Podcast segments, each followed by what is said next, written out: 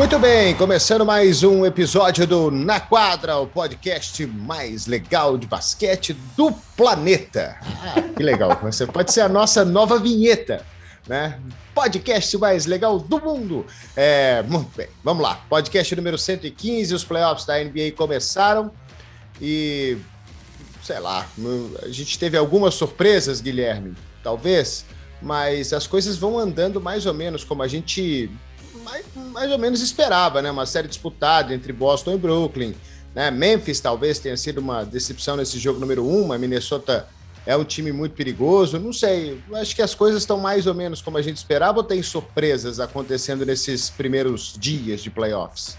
Eu acho que tá. Primeiro, olá, Ari, está tudo bem? Espero que esteja bem com você, com o nosso, com quem nos acompanha aqui. Eu acho que desse, desse início de playoffs tudo meio que dentro do esperado. É óbvio que uma vitória do Minnesota ali eh, fora de casa é uma surpresa, porém tem um fator é, que pouca gente leva em muita consideração, né? O Minnesota vem de, um, de uma partida já aqueles de play-in que coloca eles um pouquinho mais em ritmo, coloca eles mais dentro de uma situação de playoff, enquanto que o Memphis ficou uma semana parado ali praticamente sem jogo né? E é óbvio que esse tipo de situação acontece bastante, mas eu ainda acho que o Memphis é o favorito, mesmo estando atrás na série.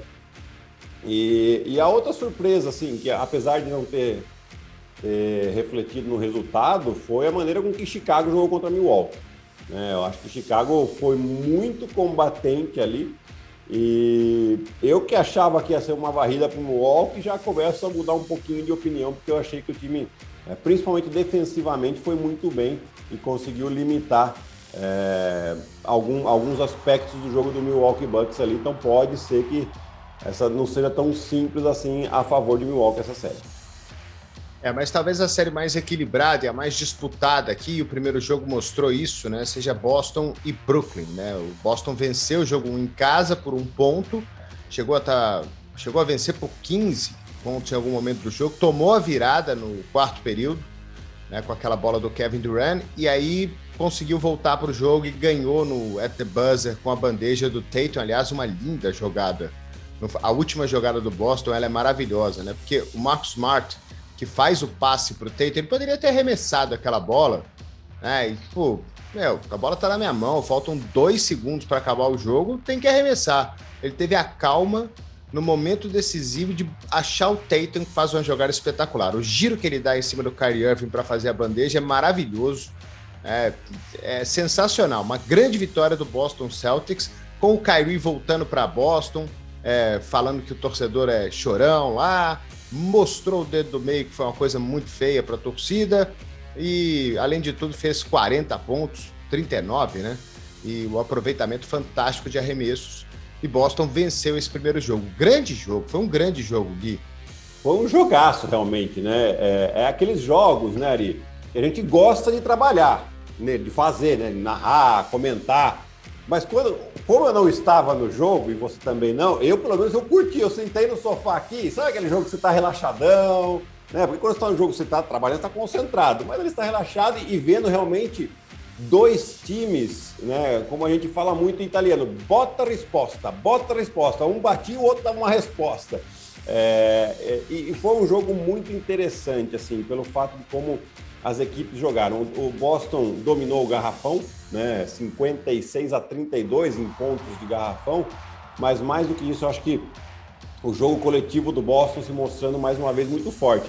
É, e pelo lado, essa última jogada que você falou, eu, é, é, é gosto até de, de, de, falar um pouquinho dela, porque além de né, o Smart, está no nome, né? Piadinha lá, Ari Aguiar, foi muito esperto ali, e, e, achando o, o, Jason Tatum num corte para cesta nas costas da defesa, e aquele que o Jason Tatum fez parecer fácil o movimento, mas ele não é por quê? Porque ele não coloca a bola no chão. Se ele colocasse a bola no chão para fazer aquele giro, o tempo acabava. Né? É, era essa a realidade. Então ele, ele tem um controle do corpo e consegue fazer o giro para dar essa vitória.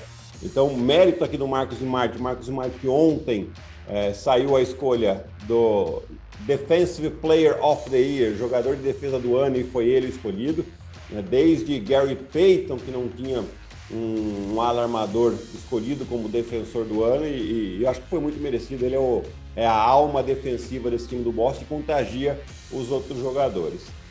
Pelo lado do Brooklyn, né, é, o Kevin Durant foi muito bem marcado, não, não teve uma boa noite, uma boa tarde de arremesso, 9 em 24, porque a defesa do, do Boston era o seguinte: nós não conseguiremos dobrar em Kevin Durant e Kyrie Irving. Então nós temos que escolher um. Obviamente as dobras chegavam muito mais no Kyrie Irving e, e a defesa de um contra um ficava para cima. Oh, as dobras chegavam no Kevin Durant, Durant e, e, a, e, a, defesa de um contra um sem dobra ficava no Kyrie. Né? É óbvio, é uma, uma estratégia para você não deixar o Kevin Durant também ter arremessos confortáveis. Né? Porém, o Kyrie Irving também tem a, a, a qualidade e a capacidade é, ficava muito tempo da defesa o Marcos Smart para cima dele. O Brooklyn Nets buscava fazer bloqueios para que tivesse uma troca e aí ele acabasse, acabasse ficando com o Jason Tatum defendendo ali ele criou alguma situação de vantagem. Depois o Jason Tatum se ajustou na defesa melhor. Né? Mas ainda assim, o cara terminou com 39 pontos, uh, é, 6 em 10 as bolas de 3. É um aproveitamento e, e, e a bola que... Contestado, ele foi contestado em diversos desses arremessos, né? Ele, te, ele foi 12 de 20 e contestado em, em bastante, em, em, muitos deles. Inclusive, uh, o jogo estava empatado em 111 e ele cai numa situação de um contra um contra o Marcos Smart, que a gente acabou de falar que foi o jogador de defesa do ano, e ele faz uma bola contestada de três pontos de, de nível altíssimo de dificuldade. Né? Então, muita qualidade. Depois, na, na, na, na entrevista coletiva, perguntaram para ele das, das coisas que, é, que aconteceram com os torcedores, né? Ele fala: Bom, é que hoje vocês prestaram atenção, mas isso aqui vem acontecendo sempre. É, não há, o jogador tem sempre que ficar quieto quando tem esse tipo de ofensa, mas eu não vou ficar quieto, não. Não concordo com ele, tá? É, mas foi isso que ele falou e ele vai manter essa, essa postura aí pelo jeito uh, durante a série toda. Mas assim, eu acho que esse primeiro jogo foi só uma pequena amostra daquilo que nos espera para essa série toda. É, faz parte de você ser um jogador profissional e ser utilizado pela torcida adversária, ainda mais quando você é bom e ainda mais quando você é um ex-jogador do time, ainda mais quando você deixou o time da forma que você deixou o seu time. Né? Então. Desrespeitou é, o logo, parte. aquele tipo de coisa que ele é. fez. É. Então, ainda mais por a torcida, pô, franquia mais vitoriosa do basquete, uma torcida completamente apaixonada. A gente viu com, como o ginásio ficou depois da vitória do, do Boston, né? Eu achei que o torcedor, é que o pessoal lá é educado, né? E, antigamente invadiam a quadra. Eu achei que eles iam invadir a quadra no jogo 1. Eu achei que esses caras iam sair para a quadra e abraçar o Teito e falar, levantar ele, exigir pro, pro, uma estátua para ele logo rápido, assim, é. por conta daquela bola. Porque o, está, o ginásio virou uma loucura. Então é uma torcida apaixonada. Isso vai acontecer de novo no jogo número 2 e talvez com mais força ainda. Né? Porque Boston ganhou o primeiro jogo, né? Porque o Kyrie Irving, ele deu a resposta dentro de quadra, a provocação.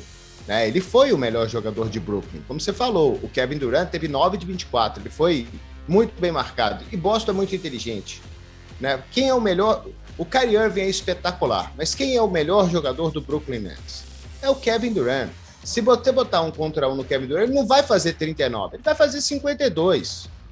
Né? Então, limita o Kevin Durant a menos pontos, deixa o Kyrie Irving mais solto, tenta marcar ele, dificultar o máximo para ele, para ele fazer os arremessos dele e ele fazer 35, 40 pontos, aí deixa o Durant fazer 30. Né? Aí, e, e, e, o resto do, do, do, Brooklyn Nets é um grande problema. Um grande problema, porque a gente nunca sabe quando, como esses caras vão jogar. A gente não sabe se o Bruce Brown vai ter uma noite de 22 pontos ou se ele vai ter uma noite de 5, como ele teve. A gente não sabe se o Perry Mills vai ter um aproveitamento de 60% na bola de 3 ou de 12% na bola de 3. A gente não sabe essas coisas. É. Né? Então é uma grande incógnita. A gente não sabe se o, se, se o Drummond vai ter 25 rebotes no jogo ou se ele vai ter 9. A gente não sabe. Eles não são uma certeza para Brooklyn. A única certeza que Brooklyn tem é que o Kevin Durant e o Kyrie Irving eles vão jogar bem. Essa é a única certeza que o time tem. Agora, o resto do time é um grande problema. E muito provavelmente vão fazer 60 pontos por jogos combinados né? Que é o que eles fizeram aqui, 39 e 23. Né? Então, a, a próximo jogo pode ser que isso seja invertido. Né? E, e, assim, foi uma vitória importante para Boston, por quê? Porque o, essa incógnita que você falou pode acontecer o que aconteceu nesse jogo 1. A, a, equipe de apoio jogou bem. Né? O time, em geral, arremessou com acima de 50% de aproveitamento. Somado, isso já contando com 9 de 24 do Kevin Durant. Né? Então, se você tira esse 9 de 24 do Kevin Durant aí, que são 15 erros, né, já é, essa, esse percentual provavelmente iria para acima dos 60%. Você ganhar de um time que, que arremessa aí acima de 53% total, 45% as bolas de três, não é uma coisa simples de se fazer. E o Boston conseguiu fazer. Por isso, também a, a, a relevância dessa vitória. Você pegou um, um dia em que, o em que o Brooklyn Nets jogou realmente muito bem e saiu com a vitória. Né? Agora, podemos esperar, sem dúvida alguma, aqui uma reação do, do Brooklyn Nets. É, eu só, eu, eu, eu, eu, só, eu só fico com a dúvida assim, porque pô, jogaram bem, mas o volume de jogo que eles têm, o resto do time, é um volume de jogo pequeno. A bola não tá muito tempo na mão do Claxton, a bola não tá muito tempo na mão. Até o Drag jogou bem nesse jogo, mas o, o, o, Seth Curry, por exemplo, que é um cara para suprir aquela ausência do Joe Harris, que é o cara quando dobra, ele sobra para arremessar de três, ele foi mal, ele precisa jogar melhor. É, ele talvez seja o principal fator dessa série em bolas de três pontos, né, de, ter um, de ter um aproveitamento alto em bolas de três. E ele não foi bem, ele fez oito pontos no jogo, sei lá, nove pontos no jogo, alguma coisa do tipo. É, o volume desse jogo, desses caras, ele é pequeno. É, esse é meu, meu, meu ponto aqui sim, do, sim, sim. do, do Brooklyn também. A bola não está muito tempo nas mãos desses caras. Quando os caras estão com a bola na mão, é que eles estão completamente livres e aí eles vão acabar acertando mais do que errando.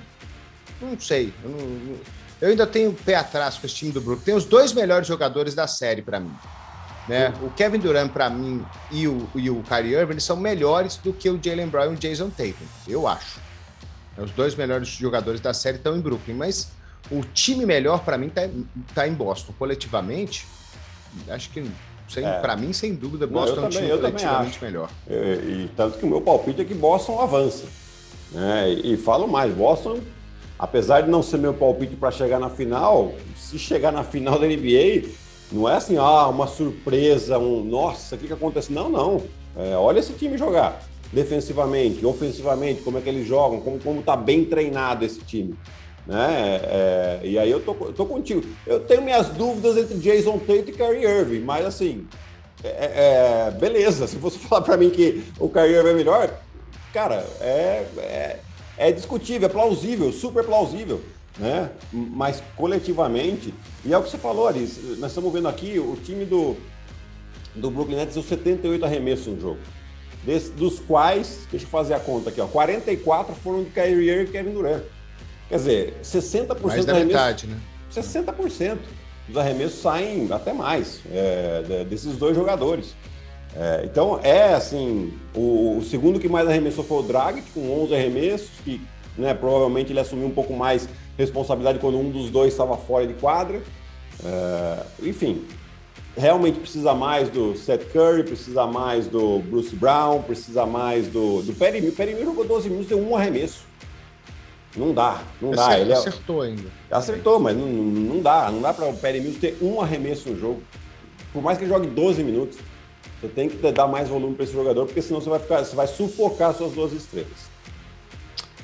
Bom, vai ser uma série fantástica, né? A ESPN mostra o jogo 2 dessa série quarta-feira em Boston. Vai ser um jogão, com certeza.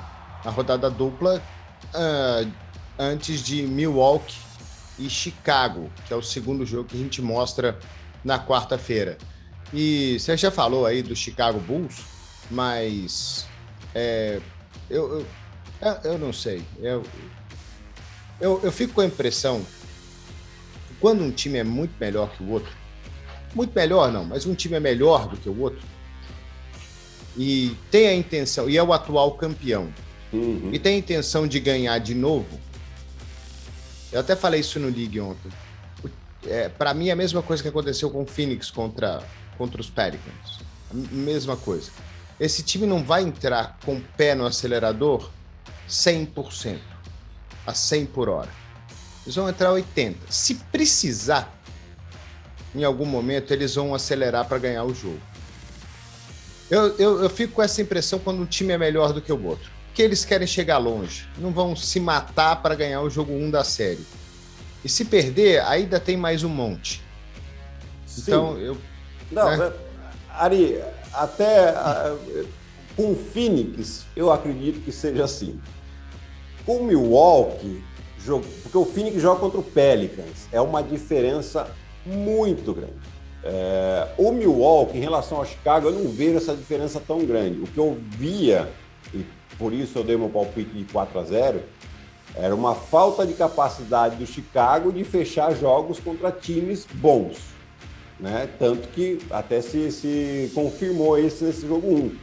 Porém, tiveram um retrospecto ruim na temporada, né? Contra time acima de 50%. Exatamente, um retrospecto péssimo, na verdade. Né? Porém, vendo esse time jogar esse jogo 1, é, eu, eu, assim, se fosse torcedor de Chicago, apesar da derrota, ficaria mais feliz, porque assim, é um time que começou perdendo o jogo de 15 pontos, estava tava com cara de que não ia ter muita história o jogo. Pouco a pouco eles foram recuperando, defensivamente eles foram muito bem. Né? Até vou dar uma olhadinha aqui nas estatísticas, mas ó, mantiveram aí em 40% o, o aproveitamento dos arremessos do Milwaukee e 26% das bolas de três, que é uma das armas desse Milwaukee, né? Que eles fazem o quê? Eles abrem quatro, o espaço para o Yannis, o Yannis bate para dentro e acha os caras para fora. Né? Basicamente, eles muito é, do jogo é em cima disso. E eles conseguiram defender muito bem. Né? É, foi um jogo de placar baixo, 93, 86, né? mesmo para playoff, para mim acaba sendo baixo. Um time fazer menos de 90 pontos aí num jogo apertado. É, mas o, Chicago acabou não tendo mais sucesso porque eles conseguiram arremessar de forma pior que o Milwaukee Bucks. Né? 32% uh, do arremesso de quadra, 19% da bola de três. DeMar DeRozan numa partida muito abaixo, né? 6 em 25 nos arremessos, forçando muito a situação. Uh, é, mas eu acho que esse aspecto play, de defensivo... playoff, né? É, voltou ao playoff o DeMar DeRozan. é, eu não quero ser maldoso mais. Não, é verdade. Sim. Ele tem um retrospecto ruim. É, é, é, é, curioso isso, né? Porque ele é um grande jogador. Sim. Né? E ele fez um começo de temporada que a gente estava discutindo lá na primeira metade se ele deveria ser candidato a um MVP da, da NBA. Mas, de novo, né? Foi assim em Toronto também. Quando chegava em playoff, não, não ia. Não sei se é porque ele é mais marcado, né? A atenção em cima dele é maior, se ele é mais contestado. Não sei o que acontece com, com o DeRozan em playoff, não, não sei. É, eu acho que acaba virando uma, uma seleção de arremesso um pouco pior, porque ele, ele acaba sendo muito dobrado, as ajudas estão mais próximas dele, né? É, eu acho que é o momento dele entender um pouco isso e tentar achar mais os companheiros. Apesar de ele ter dado seis assistências no jogo, mas ainda assim, se coloca mais os companheiros do Henrique, coloca a defesa um pouco mais em xeque, faz com que seus companheiros tenham arremessos não contestados, e aí sim você vai colocar a defesa e falar, e agora? A gente continua dobrando, continua ajudando, ou vamos deixar com que os outros não façam pontos, né? É, eu acho que falta um pouquinho disso no The Rose. Mas assim, eu gostei da defesa do Chicago. É, eu acho que Chicago sai fortalecido, apesar da derrota, né? É, e, e, assim, também a gente tem que falar do trabalho do, do Drew Holiday e Wesley Matthews, né? Eles, eles, assim, como defensores primários ali, mantiveram os jogadores que, que eles marcaram abaixo de 30% de aproveitamento, né? É uma coisa realmente um fato em que o Milwaukee também tem essa questão da defesa muito forte. Você tem o Yannis, que já foi defensor do ano, você tem o Drew Holiday, o Wesley Matthews, o próprio Chris Middleton é um excelente marcador, o Brook Lopes protege bem o aro. Não é uma defesa fácil de você jogar contra essa do Milwaukee, mas eu, eu acho que essa série vai ser mais equilibrada do que a gente esperava. Eu não sei não. eu não tô confiante. Eu acho que quando o playoff Antetokounmpo for ativado, o Milwaukee vai, vai ter muita vantagem. Muita é. vantagem. É... Qual Bom, era a outra a série que a gente ia falar? A gente transmite esse jogo, né? Na, na quarta-feira, ESPN. Inclusive eu tô nele, com a Lana, Milwaukee e Chicago. Esse 112 a 100 para Milwaukee esse jogo, anota aí, Guilherme. Nossa Senhora. É... Nós não o... temos patrocinador de casas de aposta aqui não, né, para gente não. falar. Outra série que a gente estava falando é Golden State, que agora com a volta do Curry e o Jordan Poole jogando o que está jogando, é... o Phoenix Suns que se cuide. É, então, eu acho que a gente pode começar a falar isso, porque é, começar do começo. O trio de recorde de, de vitórias em temporada regular, Draymond Green, Clay Thompson e Stephen Curry não jogava junto há três anos praticamente. Quando o Clay Thompson voltou, o Draymond Green se machucou. Quando o Draymond Green voltou, o Stephen Curry machucou. Né? E agora sim eles estão jogando todos juntos. Os dois primeiros jogos o Curry veio do banco né, para ir pegando o ritmo, mas parece que ele não perdeu. Né? Ele, ele precisou, acho que, do primeiro tempo do jogo 1 para pegar ritmo, para errar, para né, correr um pouco a quadra, porque depois dali segura o homem. Né? No jogo 2 com o Denver, em 23 minutos, 34 pontos, 5 em 10 nas bolas de 3. É, mas o que eu acho que mais assusta os adversários, e, e eu mandei para você esse, é, esse número no, no, WhatsApp aí, é o. Incrível. Eu vou até puxar aqui de novo, mas assim, o quinteto que tem Andrew Wiggins, Jordan Poole, Stephen Curry, Clay Thompson e Draymond Green. No primeiro jogo, em 4 minutos, eles foram mais 13. No total dos dois jogos, em 10 minutos, eles foram mais 28 aí. É assim, é, é um absurdo, porque é uma máquina de defender e é uma máquina de atacar. Você não sabe da onde vem a pancada, porque o Draymond Green fica com a bola ali e os quatro estão se movimentando, confundindo essa defesa e sempre saindo alguém é, livre para meter uma bola. No jogo o dessa plus minus Oi? Desculpa, Gui, você está falando do plus minus? Plus é. minus do Curry nesse jogo foi 32 positivo. É um absurdo. Em 23 minutos. Em 23, em 23 minutos. minutos. É. E, e, assim, o Denver estava ganhando no segundo quarto 43 a 31. Faltava 7,24 para acabar o segundo quarto. O segundo quarto acabou 57 a 51 para o Golden State. Foi uma corrida de 26 a 8 nesse momento, dos quais uh, acho que todos esses minutos estavam com o quinteto que eu acabei de citar aqui agora. Né? Então, é, é, é, um time muito forte. Você vê que, uh, além de tudo, tem experiência, tem profundidade de banco. Nesse jogo aqui, praticamente nove jogadores entraram nessa rotação, né? Dos, dos jogadores que começaram. O, Jordan Poole está começando como titular e o Curry no banco, mais o Otto Porter Jr., o Gary Payton e o Belitsa tiveram uh, participação efetiva. Né? Depois veio o pessoal do, do banco, o André Godala nem jogou, né? que é outro jogador que tem experiência, que pode sempre contribuir. Então é um time que começa a colocar. Não é só medo no Denver aqui, não. É, é em todo mundo, porque é um time que tem muito potencial. Denver tá apavorado. Não, Denver não sabe, não sabe de onde vem a pancada. Né? Tanto que você já vê, a gente já vê como eles começaram a brigar entre eles ali no banco, já teve. É, aquilo ali é tudo sinal de frustração. É o Nikola Jokic que invoca com o Gary Payton que deu um tapinha na bunda dele, depois acabou sendo expulso. Né? Tudo isso é um sinal de, de muita frustração. De que você está olhando e fala, cara, não, não tem o que fazer aqui. Eu, eu vou eu posso fazer 50 pontos, eu não vou ganhar desse time. É, é, é isso assim, o, a linguagem corporal que a gente vê.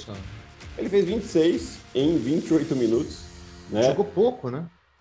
Porém, quando ele, quando ele é marcado pelo Draymond Green, ele sente muita dificuldade. Porque o Draymond Green é inteligente, sabe que ele leva a desvantagem na altura, então ele começa a pressionar o Jokic muito longe. Ele faz o Jokic se desgastar se ele quiser chegar perto da cesta. E aí, a hora que ele vai chegar e está desgastado, o percentual de, de, de arremesso dele cai. Né? Tanto que quando está o Kevin Looney defendendo o Jokic, ele aproveita. Né? Aproveita ponto, ponto, ponto, ponto, porque ele sabe que a hora que o Draymond Green começar a marcar vai ser mais difícil. É, Golden State é um time muito forte, né? A gente estava falando isso desde o começo da temporada, né? Que a contusão do Curry, é, perdendo essa última parte, aí eles acabaram ficando bem para trás aí do, do Memphis, mas conseguiram manter a terceira colocação. É um jogo contra o Denver Nuggets, pobre Denver Nuggets, né? Porque assim, o Jokic para mim, o MVP da temporada. Uhum. Joga demais, é um, um, dos melhores jogadores da NBA, com certeza. Um, um, tal. talvez o mais inteligente, possivelmente. O cara é inteligente demais para jogar basquete. Faz tudo parecer muito fácil, mas sem ajuda, não tem jeito, cara. Sem Murray, sem, Otto, sem o Michael Porter, não, não, não tem jeito. Não, é difícil, não tem como. É, só, é sozinho. É ele mais quem? Will Barton. Né? É, e os caras, assim, é aquele negócio, né? Os caras jogam na NBA, os caras não são ruins, mas o time é bem melhor. Sim, né? sim. Curry, Thompson, Green, Wiggins. Wiggins jogou muito bem. Wiggins teve um grande jogo. Grande jogo. É grande é jogo né? do Wiggins. É, ele não faz, mas vai fazer os 20 pontos dele. E o Jordan Poole é um monstro, tá monstro. É 30 pontos todo dia. 30 pontos todo dia. Aproveitamento de arremesso desse cara tá um negócio assustador. Assustador. Jordan ele deve ficar vendo, ele deve ficar vendo o Curry arremessar e o que ele deve estar tá aprendendo com o Stephen Curry é é incrível. É. é porque há dois anos atrás esse cara estava na D-League. E agora, ele no primeiro jogo foi mais de 30, ontem, ontem 29. Então, pô, que, esse cara vai ajudar o Golden State? Dois primeiros jogos de playoff na carreira. Né? Só ficou atrás do Will Chamberlain é, nos dois primeiros jogos de playoff com Golden State em número de pontos. Né? 59 pontos em dois jogos. É, realmente assim, é, é legal de ver. E, e aí o Draymond na entrevista pós-jogo, né, fala, né, perguntaram para ele, então, mas quem que deve ser o titular, o Curry ou o Jordan Poole? fala, lógico que o Curry tem que ser o titular, mas isso aí é um problema que o, que o Steve Kerr vai ter que resolver e ele, ele tem capacidade para resolver isso, né? É o tipo de problema bom que a gente fala que o técnico quer ter. Olha só, quem eu coloco? Stephen Curry ou Jordan Poole? Coloco os dois para jogar junto? mas aí meu time não vai ficar muito baixo. Já começo com o meu quinteto é... espalha a roda, né? Com o quinteto que ou deixo para no meio do jogo usar como, como um efeito surpresa e, e dar uma pancada no meio do jogo adversário. Então, assim, as opções que o Steve Kerr tem para colocar o melhor quinteto possível dele dentro de quadra. Mas quem você marca? Se tiver os três na quadra, Thompson, Poole e Curry, faz de tudo pro seu não arremessar. E aí sobra o Wiggins para meter uma bola de três. É. E aí, se, se marcar o Wiggins ainda, ainda sobra o Draymond Green também, não é bobo, não. Fez ponto, não. Fez, ele tá fazendo pouco ponto porque ele assumiu uma postura completamente diferente de jogar desde a temporada passada, né? Sim. Ou retrasada. Sim, é. Desde que o Kevin Durant chegou, ele não se preocupa mais em ponto. Né? Depois o Kevin Durant saiu, é, e... eu falei, e aí, aí a Siri, ela. A Siri. Ela, é, ela quer participar do podcast. Tá e bem. aí, Siri? Stephen Curry é o melhor jogador do mundo? armador nos Warriors. Ah, isso eu sei, Siri.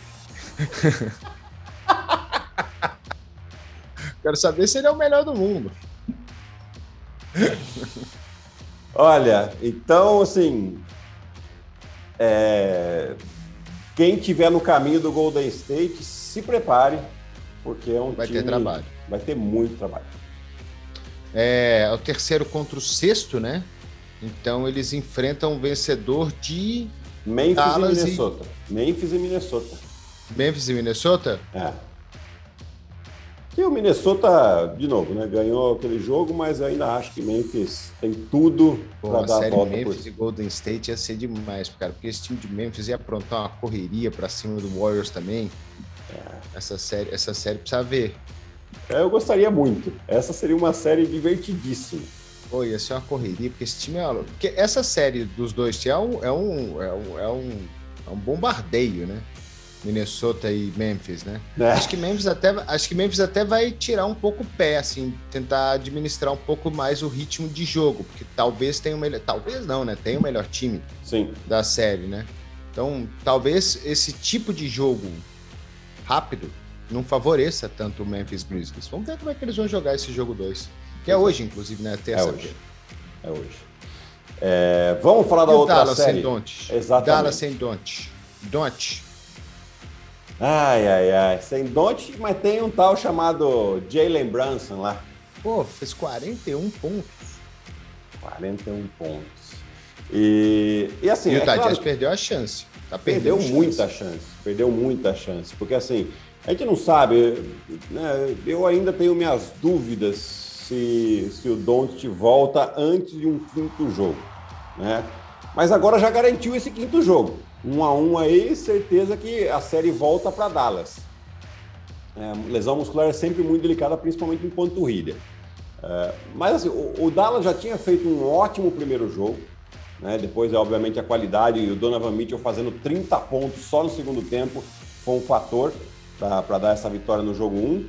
Mas no jogo de, dessa segunda noite, a defesa do Dallas continua funcionando muito bem, contestando muito bem os arremessos aí do, do, do Utah Jazz. Né? É, tem dificuldade óbvia na, no rebote ofensivo do Utah por causa do Gobert, por causa do Royce O'Neal também, o Ração Whiteside sempre muito presente no garrafão. É, mas assim, no conjunto da obra, como eles estão atacando principalmente o Rudy Gobert é, né, defensivamente, né, é, é, claro que eles não vão, eles tentam evitar atacá-lo próximo à cesta, mas o que faz? O homem que ele está defendendo vai estar tá sempre aberto. E aí é onde eles tiraram muita vantagem. Dallas teve aproveitamento de 47% aproximadamente das bolas de três pontos, metendo 22 bolas nesse, nesse jogo, nesse jogo número 2. É, e, e, se você pega somados aqui o Jalen Bronson, que terminou com 41, e o Maxi Kleber, que veio do banco, foram 14 bolas convertidas em 21 tentadas, 66%. E o do Max Kleber, principalmente nessa situação que eu, que eu te falei aqui, né, Rio? É, é batida para dentro, o Gobert tende, que é uma tendência natural, em ajudar, em proteger o aro, e aí ele acaba deixando o Max Kleber livre para arremessar de três. É, é onde que o Dallas está fazendo muito bem e aí conquistou uma vitória assim, importantíssima, dando um tempo a mais para o Don se recuperar e para ele até mesmo voltar nessa série, que aí é uma série muito diferente. Agora, o Rudy Gobert não pode dar cinco arremessos no jogo, né? Tem que é. ser mais. É, então, mas. É... Que ele tem que dominar, aquela, ele tem que dominar ali dentro. Então, mas ele não é um jogador que joga de costas para cesta, né, Ari? Ele é um jogador mais de, de pegar uma, uma bola que vem já mastigada para ele. Né? A qualidade dele é essa, ou seja, de, de, dessa, dessa bola que vem passada com uma assistência para ele finalizar, ou de rebote ofensivo. Né? O que ele faz muito, ele pega o rebote ofensivo e põe a bola para fora. Ele deveria mais pegar esse rebote ofensivo e tentar castigar esse, esse garrafão do, do Dallas, né? É, mas não é a característica dele arremessado. No, no, primeiro jogo, acho que ele deu um arremesso de quadro. Ele fez ah, então. cinco pontos de lances livres. É, enfim, é, é, eu sinceramente acho que em playoff o Rudy Gobert acaba sendo o ponto vulnerável do Utah Jazz porque no ataque ele, ele tem muito pouco volume, você acabou de citar muito bem, eu também acho que ele tem que ser mais acionado em situações em que tem essa batida para dentro e, e, e, acabam achando ele próximo à cesta. E na defesa ele tem esse, esse ímpeto de ajudar, e, e Dallas está punindo muito bem. Quando você, obviamente, vai para dentro ou numa situação de um contra um com ele, é mais difícil, mas uh, nessa questão da ajuda aqui, ele está sendo muito castigado. Bom, para a gente terminar essa edição do Na Quadra aqui, número 115, vamos falar um pouquinho dos playoffs do NBB, que vão começar também, né? Os Sim. quatro times de folga, né? O Franca, Flamengo, Minas e São Paulo. Mas o quinto ao décimo segundo eles vão jogar aí as oitavas do NBB, uhum. com bons confrontos, né? Eu tô de olho, sabe? Eu tô de olho em dois times aqui. Tô de olho no Bauru, Uhum. Estou de olho no a Unifacisa. Unifacisa é um time. Eu fiz o um jogo da Unifacisa outro dia, um time perigoso. Perigoso, bem perigoso. treinado. Bem treinado, né? Só para passar aqui para o pessoal os confrontos primeiro, né? Então nós temos aí uma série, são séries melhor de três, essa de oitavas. Né? Então o Bauru que ficou em quinto pega o Pato Basquete que ficou em décimo segundo, o Unifacisa sexto joga contra Caxias do Sul, Uh, o Paulistano terminou em sétimo, joga contra o Rio Claro, terminou em décimo. E o Pinheiros joga contra o Corinthians, né? Uh, duelo aqui da capital paulistana, paulista, aliás. Uh, e, e, Bauru, que você já falou, tem a experiência principalmente de Alex, Larry e Hetzheimer, né? E mais o técnico Guerrinha, que 25 anos já como técnico, enfim, tem muita bagagem aí. E o time do Unifacisa muito bem treinado lá pelo Cezinha, né? Um time que, uh, num duelo contra o Minas, que foi há poucas semanas, também teve uma vitória contundente já. Uh, por que, que eu falo contra o Minas? É porque, caso de, de avançar, o, a Unifacisa vai jogar exatamente contra o Minas. É um Minas que vem fazendo uma grande temporada também. Então, você imagina essa série que não pode prometer aí, no caso do, do, do Facisa avançar contra, contra Caxias, né? Então, ótimos duelos. Essa, essa fase de, de oitavas vai ser decidida nessa semana, né? Começando hoje. Aliás, é, começando nessa terça-feira. Estamos gravando isso na terça-feira, dia 19 de abril, e vai até segunda-feira, dia 25 de abril. Né? Então, daí já, já define as quartas de final para na semana que vem já começar essa nova série aí e, e aí já ter né, participação de Franca, Flamengo, Minas e São Paulo. Então, também ótimos duelos aqui em Ari. Flamengo é um time que preocupa, Gui? Ter perdido lá a Liga das Américas, é um time que estava cansado, muitos jogos na temporada, talvez. É, aí teve essa confusão aí com o Brandon Robinson, mais o pessoal lá que ele foi afastado. É, um sinalzinho amarelo para o Flamengo, não é mais aquele time, tanto que não foi o primeiro, né? Franca terminou em primeiro, um sinalzinho amarelo para o Flamengo, que foi tão dominante aí nos últimos anos do basquete? Eu acho que tem, sim, Ari. Acho que tem. É, eu acho que essa questão do desgaste foi importante. É, o Flamengo, nos jogos de decisivos, assim, não, não jogou bem. Não jogou bem. É, se você ligar para o Gustavo hoje e falar assim, acha que o time está jogando bem, ele vai falar com certeza para você que não. É, né? Então, é, ele tem consciência disso e com certeza ele está usando essa semana agora aqui para dar uma tentar dar uma ajeitada no time. É claro que, que deu uma pesada essa questão aí do, do Brandon Robinson, né, ele ter sido afastado, vídeo nas redes sociais, né, depois da, da, da, eliminação da Liga das Américas, que o torcedor não gostou, ele discutiu com o torcedor, a diretoria achou melhor afastá-lo. Beleza, você dá uma punição no jogador que teve um comportamento que você não gostou, mas agora você não pode trazer o outro no lugar dele. Então você está perdendo um jogador importante de uma rotação. Né? Então não é, não é tão simples assim. É, e, e, caso né, as coisas aconteçam como se espera que aconteça, vai o Flamengo avançando e o Minas avançando, são, é, um confronto, é um teórico confronto de semifinal aqui, né, onde o Minas ganhou duas vezes do, do Flamengo no Rio de Janeiro em jogo de eliminatória simples. Né? Então, mostra assim, uma preocupação. Eu acho que os quatro times que estão na, na, cabeça, os quatro times que estão descansando agora, tem um equilíbrio muito grande. É difícil você cravar um, um super favorito aqui, apesar de Franca ter feito uma grande campanha e ter ficado invicto por muito tempo na fase de classificação. Mas, assim, você vê um equilíbrio muito grande. E é óbvio que um jogador a menos nessa rotação do Flamengo pode preocupar. É, eu estou de olho no São Paulo que o Caboclo está fazendo a temporada espetacular. É, o time de São Paulo é muito bom. Eu tô, tô ganhou aí é, a, a BCLA. BCLA, ia falar LNB.